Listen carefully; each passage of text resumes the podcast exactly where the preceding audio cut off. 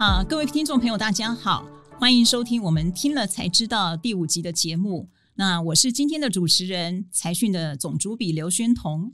呃，今天我们要跟大家分享一下台湾科技产业现在最热的话题——缺货潮，或者说涨价潮。那这个最新的虚实到底怎么一回事啊？我觉得这是一个很重要的话题。因为它会牵涉到很多的学问，比如说全球生活形态的转变啊，或产业结构的转变，或者是甚至影响到我们的新台币的汇率，还有美中贸易战等等国际性的问题。那更重要的是，它会关系到我们的荷包，还有我们的投资决策。所以一个点，它就可以铺开许多的知识跟眼界。那既然是这么重要的题目呢，当然我们就要请到我们财讯的呃科技组的台柱，也就是我们的副总编辑林宏达，担任我们今天的访谈嘉宾。宏达说点话吧。啊，大家好，我是林宏达。就这样吗？我们宏达哦，这个好，我们先谢谢宏达。呃，今天的听众其实是赚到了啊，因为这几天科技业的新闻真的是持续一直有变化。那宏达可以随时帮我们 update 这最新的发展。那我们先从这里开始好了。呃，我想有一个数字，就是今年的九月外销数字，大概是台湾的外销在出口是五百点三亿美元。那成长是九点九趴，而且是创了新高。其中半导体的电子项目大概就是占了三十二趴，它的年增率是二十九点七趴，远远高于这个平均值。那你怎么看这一波半导体的热潮？其实这一波恐怕是一个长期的哦，所以大家以前都讲说哇，这个半导体占我们电子的比重实在太高了，没想到今年还可以更高，就是强还可以更强。呃，宣统直接就切进了我们这一次封面的核心了。其实这一次跟之前我们谈很多次的台积电不太一样，因为这一次的主角都是一些比较成熟的制程，比如说我们讲的八寸晶圆。是在过去的好多年呢，其实。谈到八寸晶圆，大家觉得哦，那这个就是比较旧一点的哦，这个价钱每年打折，然后毛利率也不是那么好的一些这个呃半导体公司。可是今年哦，因为缺的都是这个相关的 IC 哦，所以这这个八寸晶圆跟它相关的供应链啊，是整个水涨船高。我举一个例子就好了。我在做这次的题目的过程里面，看到说，其实整个封测产业很多公司啊，排名前几名的公司啊。呃，他们也一样，他们都是成熟的老公司，可是呢，他们的营收都创了二十几年来的新高啊！你看日月光啊，要不然这个奇邦啊，这些公司其实他们都是呃，今年都赚相当的多。那为什么呢？其实再往下追哦，到底缺什么？其实叫做 wire bond 的一种技术，它的原理很简单，就是晶片做出来之后，我都要把这个电路从这个晶片的接角连到这个 PC 板上面。所以呢，要把它拉出线来，这叫做打线。那打线，我们采访之后知道说，像细品这些公司哦，嗯，其实光缺这种打线机哦，缺了一千七百台，一千七百台。那以前呢，因为这个生意并不是那么好，所以呢，这些都是封存起来了，嗯哼，哦，表示有段时间这些产能没人要。结果现在这一波大好之后啊，缺到什么程度？很多的这个采购都用尽了关系去找总经理，去找董事长，找厂长。说：“哎，你还有没有多的产能？有封存在库房里面，没有厂房可以拿出来用。所以这这一波其实是传统的这个半导体制成的大翻身。所以这一波好，大家可能连这个呃公司的名字哦都不是很熟悉。我还特别去盘点一下，像这个呃，除了我们在讲八寸晶圆最最大的供应者啊，在台湾就是。”除了台积电之外，就是联电。嗯，联电之外，其实还有台积电的副牌啊，叫做世界先进啊。世界先进的所有的厂都是八寸的，然后还有力积电啊，我们这个这个黄崇仁黄董事长啊，还有接下来甚至现在连六寸哦都说满了，这茂系哦，大家可能已经很久都已经很久没听到这个名字。哎，茂系都说它产能也满了，就知道说这一波是是。什么力量驱动啊？是那所以说，半导体产业真的是有所谓的抢货潮。那抢货潮，可是呃，我应该说抢货潮有分很多种，有的是急单，有的是补货。那有的是当然比较好的是，应该是长期结构性的改变，那它就会产生一个产业界的优胜劣败。那呃，我想我们这样子好了。我们先从这个供给跟需求来看这件事情，就是现在所谓的科技业的这个缺货潮或涨价潮这些。呃，刚您讲的，像那个很多涨价的东西，都是或者抢货的，都是属于我们很久没有想象过的。就像最近好像是笔电很缺货我觉得笔电大家已经觉得那是一个很成熟、很成熟。你大概去卖场，你看到就是摆在那边，你也不，你除非有需要，你也不会多看一眼。那好像还有这个面板也都缺货。那所以它真真实的情况到底是怎么样？你是不是可以先帮我们？我们这样分两方面，先从需求面来看，到底需求面的发现发生了什么样的结构性的变化？我们在做这个题目的时候，刚开始大家就要先问嘛，哦，真的有缺货吗？特别你讲笔电的时候。笔电这种东西会缺货，是大家就先打一个问号了，所以我要去先去查嘛哦。那其实目前看起来，其实是从五月开始哦，这个今年上半年景气急动之后，从五月开始，因为各个学校都开始就是说 back to school，嗯啊，就是开始要远距的这个教学之后，开始要呃换用大家学生要用电脑去上课。我举一个真实的例子哦，我我今年有一个朋友，他女儿上了 Princeton 美国的这个 Princeton 大学啊，大学部，结果我前几个礼拜碰到他说，他说，哎，女儿还在台北，是，我说问他说为什么？嗯，因为疫情的关系哦，其实美国大学很多就不不让学生进校园了，你聚集聚集在一起只是群聚感染，所以呢，他们现在都在家里用电脑在上课，啊，所以这就回过头来。哎，这个事情推了大半年了，其实很多家长，美国的家长哦，现在买不到这种上课用的笔记电脑，他们大部分都是用一种这个 Google 出的叫做 Chromebook。嗯，这是美国教育界比较常用的。对，因为它的价格也比较便宜，但是功能其实是在上课来讲是蛮齐全的哦。那我后来我们就去问这个这个厂商，哎，为什么会缺货？他说呢，他们一般的库存状况会在当地啊摆一个月。然后呢，海上货柜装的在飘的一个月，嗯，然后代工厂里面还有一个月的库存，所以是三个月，三个月。嗯，他告诉我们十月多的时候，他说现在哦库存少到只剩下代工厂里面可能有不到一个礼拜的库存。好，那三个月变一个礼拜，拜变一个礼拜。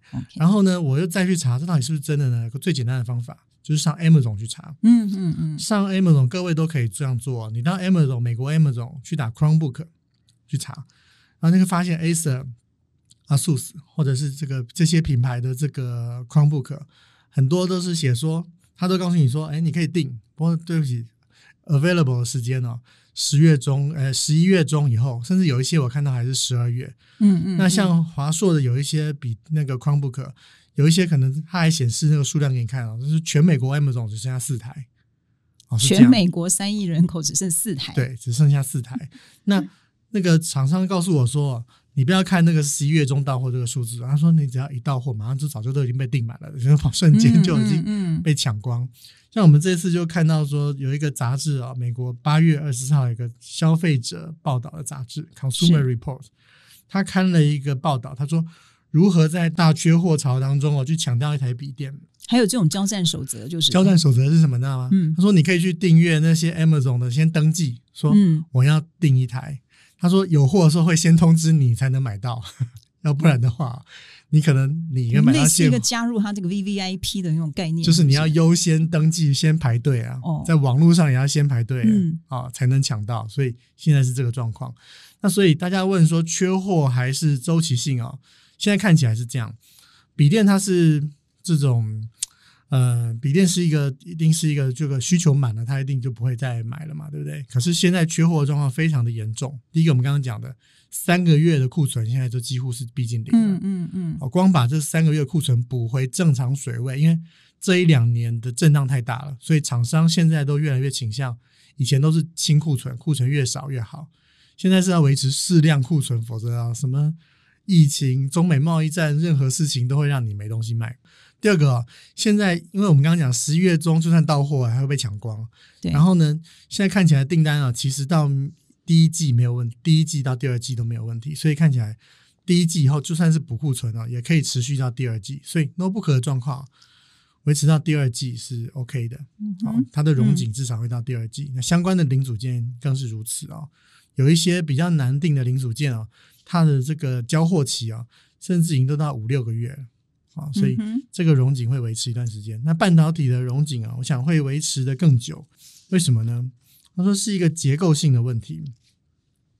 我们今年看看，哎，觉得奇怪，这个景气这么差，怎么会有抢货潮哦？对，其实是它是这样。那上半年因为这个震荡太大了，嗯几乎这个中国、马来西亚、日本啊都封城，然后那个时候大家都觉得没消费了，所以零件厂那个时候开始就不太生产东西。嗯可是呢，很多东西其实是要你要花时间去生产备料，你才会有，你不可能说，哎，我今天要，明天就对，明天就要拿，嗯你可能要花个几个礼拜才能够制作完成嗯嘛哦。那所以到下半年，我等于今年全年的货都要集中在下半年完成的时候，问题就来了，才会出现这个。特别是现在这一次啊，疫情对于整个电子产业的供应链的干扰实在是太大了。哦我们刚刚讲到，就是供应链重组的概念，就是也不是重组，就是它等于每一每一段都被打断。嗯嗯我们从最源头开始讲好了，比如说这个生产零组件的工厂，哎，工厂我我上产的一个连接器的工厂可能在中国，哦，我可能厂里面本来有四百个人，哎，嗯，结果因为这个疫情的关系哦，四百个人里面，那今天都回家去这个这个避难了啊，等到嗯要回复工的时候，复工要经过这个中国官方的审批，哦，可能只回来两百个人，嗯那我产能就少一半了嘛，对不对？而且这还不是说我要加到四百、五百，就是你自己就可以加的，这是要跟官方协调的。这两百个人要怎么回来？这更是一个问题。因为呢，中国为了控制疫情哦，跨省交通很多都阻断了，对，哦，这个火车也不通。那跨省交通阻断怎么办？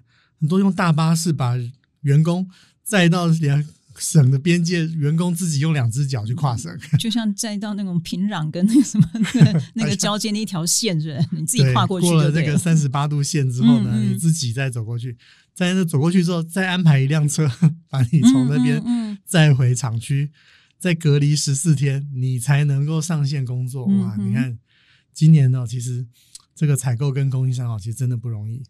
那现在就扩产啦，对不对？他说：“哦，我们都，我就跟一些这个系统厂的采购聊，说哦，这个追量很不容易，你要叫它增加，哎，我要增加机器，机器在哪里？要增加这个其他零组件，那我又要找更下游的供应商提供嘛？人家也不见得有这么多的东西可以提供给你啊。那最后又要增加人手，还不讲到我们刚刚讲的运输，现在运输的情况也很挑战，因为以前台湾跟大陆之间的这个海运啊，是只要一个礼拜就可以到，哦，还算方便。嗯嗯但是哦，在疫情之后，因为这个清关啊、过关啊，很多都有新的手续啊，要检查啊，很多方法。现在的班次啊，变成是四个礼拜啊才能够有一个海运的航班。那一般供应链就是说，没有海运，那我走空运嘛。就空运，现在大家都看得到，现在的空运公司哦，几乎都是受到疫情的影响，大量的减班，那空运的班次也不多，所以不是只是贵的问题哦，你你连班次都不太多，所以大家抢这些，嗯光抢仓位哦。我们这次有写到，现在的这个运输的这个价格都已经翻倍了，所以这个断链的这个现象哦，再加上需求暴增，这两个是一起的哦。它在供应链最脆弱的时候，来了一个史无前例的大订单哦，所以搞得这个整个供应链啊人仰马翻。嗯哼。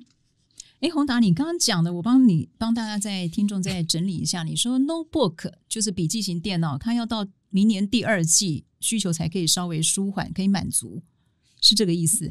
那如果说回馈到它的上面的零组件呢？零组件应该是比较早交货，还是说现在的那个？因为我想判断，让帮听众朋友判断一下说这个零组件它的这个呃涨价缺货潮可能到什么时候？是不是第一季呢？假设终端是到第二季，是不是零组件就在第一季呢？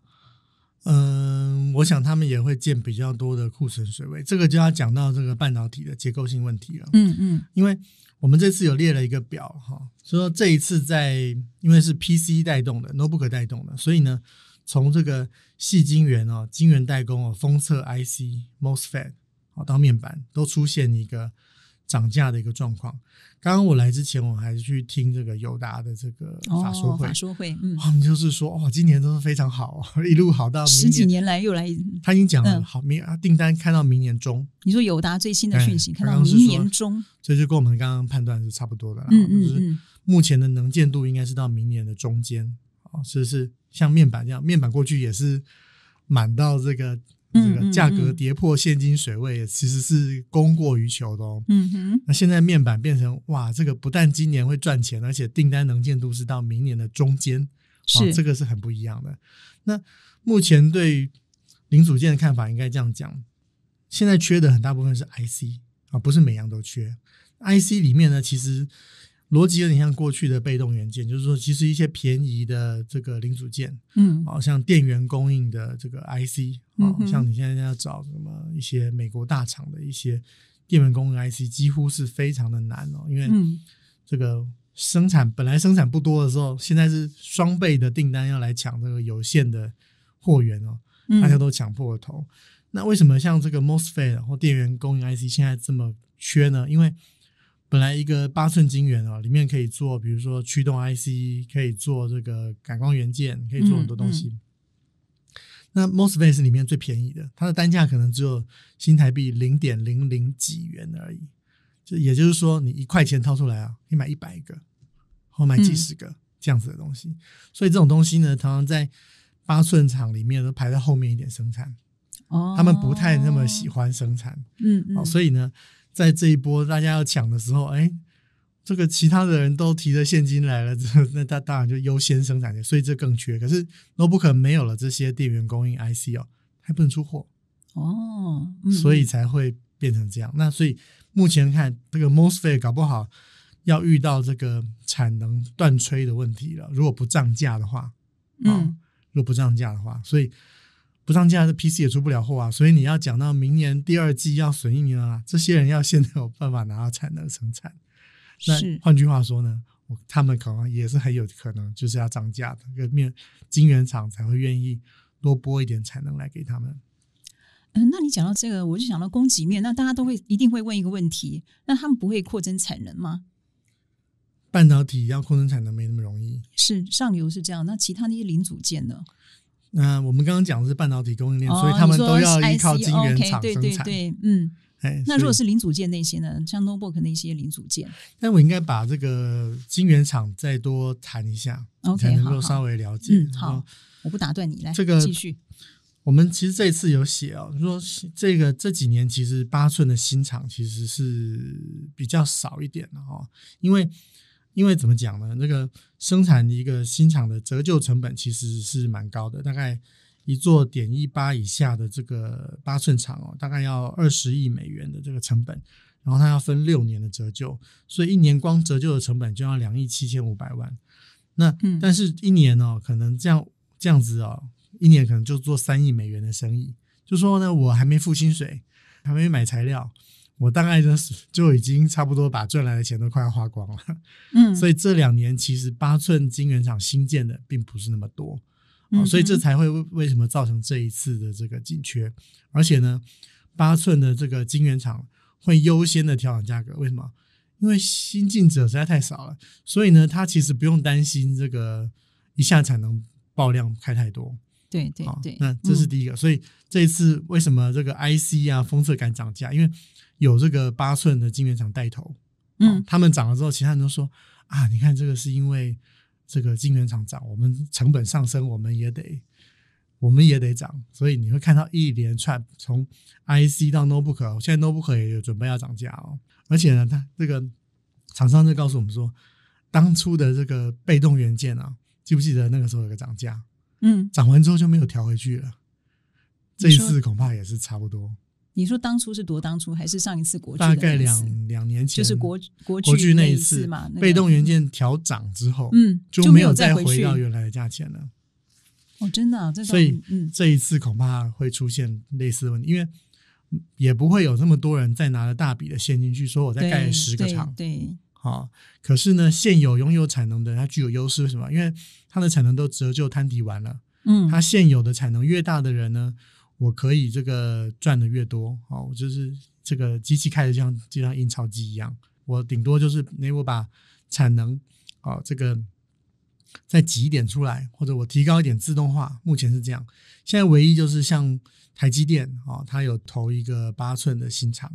然后呢，利基电它想要盖一个十二寸的新厂哦，那是这样子的状况。但是即使你是要盖新厂，都是两三年以为单位来算来计算的。像台积电哦二零一八年头决定要盖新厂，那大概现在差不多应该要是要落成了。那利基电可能是要等到明年了哦，所以、嗯嗯嗯，所以这个这个供给不是那么的快哦。然后反过来再讲哦，其实一个晶圆厂可以做很多东西。哎，对，不是只有电子那个笔电啊。我们过去谈这个半导体，谈台积电哦，大家都觉得哇，这个先进制程才是最厉害。其实也不完全是这样，因为成熟制程啊，很多需要很大的电流的东西啊，电源管理的，嗯，就你还是你你不太会用那个先进制程用很细的线宽来做，嗯，这个很细的线，大的电流来的时候，就像水管一样嘛，哈，对，你要很多水的时候，就用大的水管。只有水少的时候呢，用小的水管。那这个先进制程呢，就是说我可以打造比人家更细的这个水管哦，更更省电。可是呢，电源管理刚好相反，它是很有时候很大电流的。嗯，所以用这种成熟制程其实很适合。嗯哼。那所以当这个你说这个五 G 啊 AI 的时候，他们就需要很多这个周边旁边也要配很多一般的晶片嘛。嗯。所以这个量就增加了。那这次的反映在这里，就是说像现在。五 G 的手机哦，它里面电源管理 IC 需要用的面积啊，是四 G 的二点五倍。五 G 是四 G 的二点五倍，二点五倍啊，这个数字很重要。为什么？同样一一只手机哈，你可能看到大家看到，如果只看到说五 G 的这个出货量啊，可能今年手机的是衰退的啊，可能今年全球手机市场是下滑了十几个 percent，是。但是如果你把这个考虑进去哦，就用面积来看，一支五 G 手机要用的 IC 的面积哦，在电源管理部分哦，是原来的二点五倍哦。你就算零点七去乘以二点五，还是大幅成长哦。对，所以它对于成熟制成的晶圆的消耗是非常大的。嗯哼，好，这是第一个。OK。那今年手机其实因为很多人失业啊什么的，他还没有那么多钱去换新手机嘛。说如果明年哎景气好转了，疫情结束了，百工百业都活过来的时候，你看明年这个需求会是怎么样？所以呢，现在十月开始啊，这个晶圆代工啊、封测啊，很多都酝酿要涨价，是第一个。嗯，那个是电动车，车市其实今年不太好，但是呢，现在供应链传出来就是说，汽车市场现在已经慢慢在回温了。对，去看中国，真的对中国市场哦，开始慢慢在回温了。可是呢，现在的车子很。高度的仰赖电子零组件，啊，你说什么 A DAS 啊，我们要这个车子看到碰到前面的车的时候，你在高速公路上，哎，手放开它就可以自动维持跟前车的距离，这种功能已经越来越多了嘛，哈。那越来越仰赖电子零组件，而且呢，电动车也要很多的电源管理的 IC 啊，它是用电的啊，对不对？嗯，那他们就要用到晶圆厂去生产这些。电源控制零组件绝对远高于传统的汽油车。嗯嗯嗯，这两个需求要是活过来哦，那明年那绝对还是不够了。OK，所以所以现在看起来，在至少我跟你说，在成熟的晶圆这个部分，八寸的晶圆这个部分，嗯，明年仍然是一个结构性的一个缺货状况。所以半导体协会其实有个数字，它是预估说，明年的全球半导体材料市场会成长百分之六。那半导体设备的市场啊，明年也会成长百分之九所以他认为就是看从这些数字可以了解说，哎，这个明年的半导体整体的市场是会是持续向上成长。根据你的经验，这六跟九它，这个相较过去是真的算比较多，就是。它应该是因为这个整个市场的规模还是不断的在创新高，所以这真是相对相对算是中上的一个水准。好，我们帮把刚才那个稍稍微帮大家总结一下。呃，宏达意思是说，像成熟晶圆这一块的市场，第一个是从四 G 到五 G，它的这个需面积会更呃需要的面积会更多更多。然后再就是手机跟汽车这一块，它的需求可能明年呃现在开始已经有报复性的这个需求会出来，明年会出来，所以这个需求面是。没有问题的。那我在想说，现在请宏达，你这样这样子好了，你帮我们的听众会诊一下，到底这一次的重灾区是哪几个？你再把它缩小范围，然后把那个相关的公司，我不知道你报名牌，但是你告诉我说，诶，这个接下来如果说盘势更稳定的时候，大家可以去把哪些东西放在口袋名单？因为我相信这种。这种投资的标的，它就是它，因为它是走一个长线或者比较好的方向。那你只要那个大选过后，美国大选过后，这个股市恢复稳定的时候，你总是有机会去再去，这一定都是你的所谓的口袋绩优的白马名单。那我现在希望你说，你能不能帮我们抓一些重灾区？所谓的重灾区，就是它可能涨价可以持续比较久，或者它的这个需求啊，什么供给面的这些都是比较配合比较好的。我想这一波我们去跟供应链问说，到底什么最缺？好，你讲的重灾区啊，其实就是可以延续比较久。就是说最缺的到底是什么？对，其实这一次问最后结果说，其实最缺的应该是封测，因为我在做这个题目之前，我们上一次做的是那个宽高速传输嘛，嗯，那个时候我们就跟那 IC 设计的公司就跟我们抱怨说，哇，你可以想象吗？现在封测的订单是五五周、六周，甚至更长时间才能交货，他们都快要疯了。嗯，那个时候我们还还在追啊，所以这次去了解了之后才发现，哎，真的是这样。就是刚刚讲的，像像这个以前大家都觉得很传统的这个 wire bonding，就是用打线的，对，打线的这种制成，嗯，啊，打线制成现在非常的缺。那我上次去参加这个呃一个那个封测材料的时候，我跟他们问，那为什么 wire bonding 这种东西为什么缺呢？他说，你不要看这个这个什么 CPU 啊，这些先进制程啊很厉害，跑在前面。他说你现在连 WiFi 啊都换成什么 WiFi 六。哦，都在升级哦，相关的这些，我们相关的很多，你觉得普通的这种 IC 都在升级。那因为这样的话，它一个 IC 的脚位可能以前是二十只脚，现在变成四十只脚，那所以我是不是我打线的时间就要多一倍？对，所以呢，我原来一台打线机，假设以前可以可以一小时生产个两百个，现在只能够生产个一百个，因为因为它变复杂了。嗯，这一次奇邦呢，之所以调整价格的原因也是同样的原因。就我以前要测一个这个 IC，可能只需要花十秒钟，现在要三十秒，那表示我能够赚的钱就变少了。那所以当然我是要调价，是是，所以就是 IC 电子产品变复杂这件事情哦，不止影响先进的制程，它也对这些传统的封装测试哦，其实产生了很大的影响。那因为大家以前呢。这是成熟制成，没有人会来跟你争啊！不会大陆说啊，我花个一百亿来，我跟你一起搞这个最 low、最最最传统的这种制成，我也来跟你争。所以呢，现在看起来反而变成天上掉下来的礼物了，因为这块是这个历年来都都只有他们在做哦，这个戏棚下站久了，对，就是给你等到。那现在拥有最多这方面产能的，其实还是台湾的厂商，嗯，哦，所以而且呢，就像我们刚刚讲的，折旧也差不多了，哦，是，所以呢，他们是最有能力、要最有经验，而且今年因为现在都是约签好了，你才有机会生产，你现在还没签约的，那也是明年请早了，嗯，所以呢，现在这些人是最呃最产能最满的，所以呢。可以看得到，你如果去看这个封测相关供应链的今年的月营收状况，就像我刚刚讲的，他们今年的营收跟获利应该都是向上走的。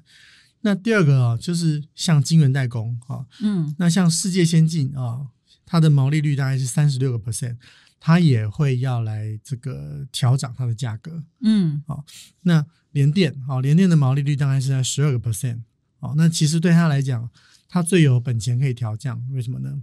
因为联电其实，我们之前曾经有大概去年前年写过一篇，嗯，对联电的分析是，其实这是很那是一个蛮重要的一个报道，就是说联电其实转向了，它不再去跟台积电去争这个呃先进制程的领导权。那很多人都觉得说啊，那是因为你这个呃财力可能已经不足以去支应这个竞争了，可是。联电当时就讲了，就是我们的了解，就是说他就是要去做成熟制成的领导者，在产能上面要能够做到最大。所以在那之后呢，联电就去去年就并了呃日本的这个一个八寸厂，最近呢他又在日本再并了一个新的八寸厂。过去大家觉得这个没有什么赚头的八寸厂，现在很大的部分哦都是集中在联电的手里。那现在全世界的排名。八寸的产能，台积电最大，接下来联电，然后接下来三星，然后才是中芯半导体。好，再加上我们还没有谈到说中美贸易战哦，美国对于中芯哦施加的这个制裁导致的转单哦，那这些这些我们刚刚讲的结构性因素加起来哦，其实联电在不管是因为它有有大量的产能，好，它是全世界第二，但它毛利率其实已经低相当久一段时间了。所以呢，联电从十月就已经传出来，可能新的订单要追要涨价十个 percent 左右，十十几十个 percent，十个 percent。嗯，然后呢，到明年初啊，它要再往上再调十到二十个 percent。所以最近业界传出来的消息就是，联电就是要各家的厂商哦去预估他明年可以下多少单，就是说你他可能预估说，哎，你能不能明年是要下长的单呢，还是你的订单的规模会有多大啊？用这个来来这个计算说，哎，我应该来跟大家来谈一个什么样的价钱？因为他现在在在这个成熟制程里面有话语权了嘛，所以我相信他其实是很有本钱可以去调价。那从毛利率从十二哦，嗯啊，假设调到二十 percent，因为世界先进是三十六个 percent 嘛，那就是一个它的 EPS 啊或什么，它都会有一个很大的不一样，而且很有可能会像两年前的被动元件一样，调完之后它也不需要再回去了。哦，你说一直维持在那个高价就是。哎，我觉得这个宏达真的很厉害。其实宏达，你应该是自问自答，更不需要这个主持人哦。因为我刚发现你已经提前帮我把后面的这些问题都已经先点到了。那我们现在先来这样好了，我先把刚才再总帮大家总结一下啊。那就是说，如果以涨价或者是这些缺货，宏达认为他心中最缺的其实是第一个是封测，第二个是晶圆代工。那封测大概有哪些公司？封测其实像日月光啊、铃声啊、超风啊这些。OK，那晶圆代工就是我们刚刚讲的台积电、联电嘛？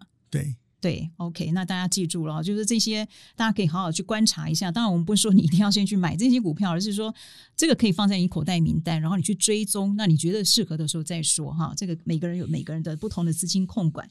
那我刚刚讲到说，其实联电，呃，联电你又提到一个中芯半导体，那我们就来一个比较严肃的话题哦。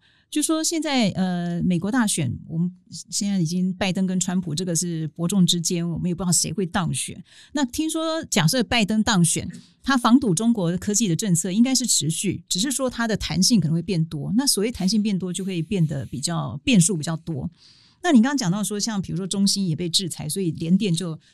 联电已经十六年，我我说实话，十六年它的股价都在十块到二十块之间，都已经忘了它的存在。那最近创十六年的新高，就回到三十三块、三四块左右啊。那联电也是因为这个中心也是一个缘故，当然刚刚讲成熟制成的这些需求面也是一个理由，但中心被制裁也是一个也是一个理由。那我现在就在想说，可是呢？呃，我们不谈这些民粹或统独那些概念。其实中国真的是尽全力在发展它的科技产业，尤其半导体产业，还有什么半导体红卫兵这些名词出来。那你会不会觉得说，他现在对中心制裁这个，这个真的会是一直持续下去吗？一直有人说不见得。那还有半台中国的半导体到底是不是我们一个很大的威胁呢？会，这个分成两个部分啊。你说会不会一直持续？当然这是要看那个明年总统大选的结果。但是我们先回过头来，先看解释一下，为什么这次中心的制裁中间的一些细节，你会比较了解。好，请说。嗯，那这次不太一样啊，这次不是商务部发一个文啊，公开说，哎，这个中心怎么样怎样被制裁。这次是这些设备厂商收到了信才才知道说，哎，美国政府要制裁中心。那我们去采访问的时候，人家是说。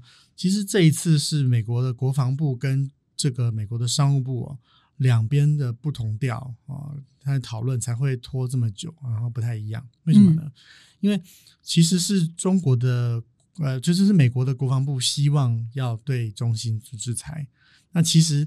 那个范围啊，其实也不只有中心，它还甚至要扩及到这个华虹啊，扩及到这个这个武汉的这个这个低润厂啊，他们都都希望要制裁，那所以才会出现这样的话，因为他希望把他的军工产业用的这个 IC 哦，都能够让它能够减放缓它的速度，那所以这两边的竞争就变得很大，那。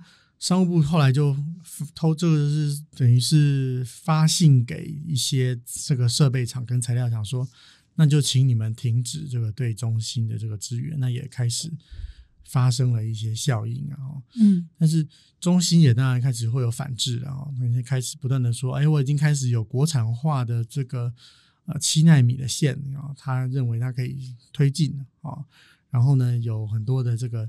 新的这个设施，像今天他们在半导体上面也不断的有一些新的诉求，像最今天这个说，原来做这个汽车的比亚迪哦，他也的做了个 notebook，嗯，那这个 notebook 里面的 IC 啊，嗯，甚至连这个里面的作业系统都是中国做的，所以这两边真的是打的越演越烈哦。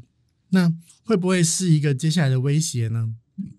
其实形势也很简单，不管拜登呢是要打还是不要打，中国在半导体上要自主发展，这个是不会改变的。对，所以呢，两个人都放弃嘛。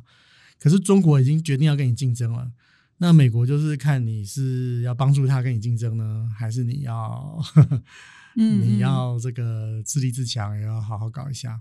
因为这个中国确实，就像今天这个友达的这个法说会有谈到哦，以前钱都拿去补贴面板，这一季最近开出来这个各厂公布了政府补贴的数字，发现不补补贴面板大幅下降，钱都拿去半导体了。嗯嗯，你就知道中国现在转向了。嗯，哦，现在面板不用担心了，所以面板商务很开心，压力转到半导体产业来了。嗯嗯嗯，已经事情已经在变了，所以我相信这一定是长期持续的啦。因为中国已经很明显的体认到，它在这一块的缺口是大到它无法接受的。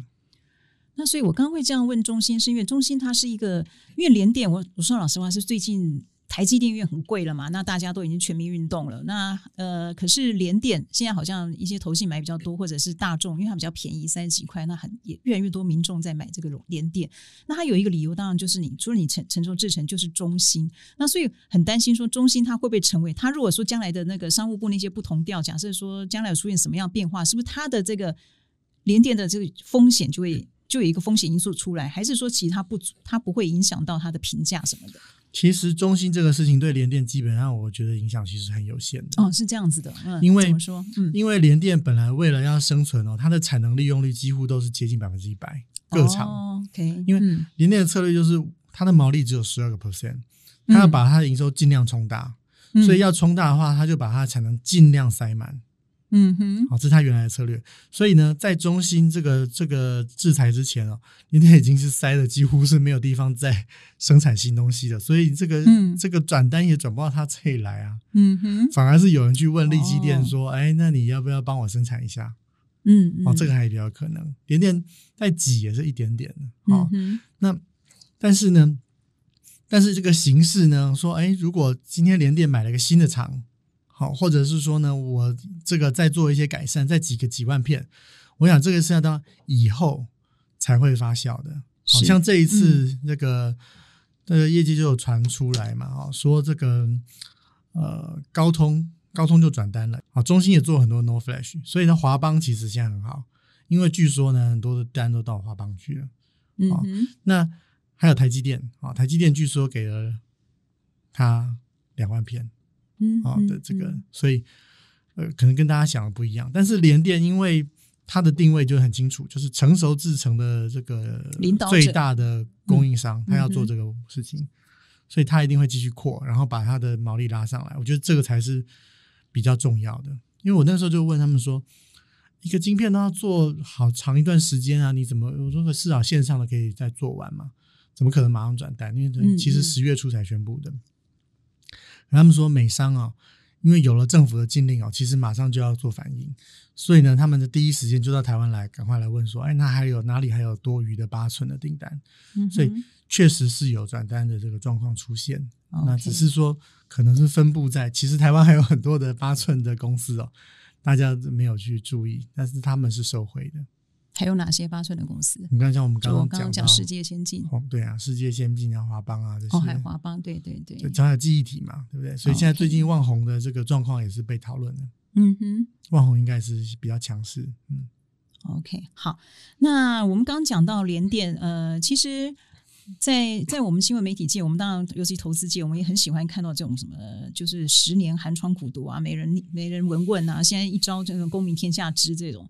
那像联电还有群创，像联电十六年，呃，创十六年新高，群创也是大概十多年，你已经不太记得这个名字，我都记还记得二零零几年，大家一直在讲奇美电是什么幸福企业啊，最幸福的企业，后来跟群创合并以后，大家就改名叫群创嘛。可这十几年群创也是。呃，就是你大概都快忘记它的存在。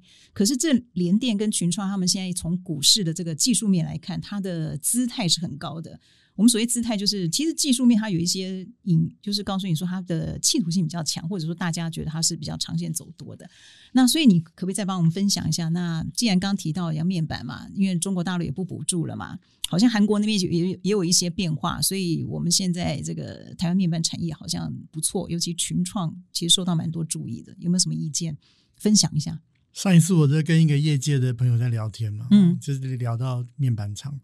他就说：“哎，你是记不记得今年初的时候，群创的股价一度要跌到五块？对，他说那个时候他们是 all in，全全下，身家全压。我身边很多朋友也是身家全压，然后但是六块多就卖掉了。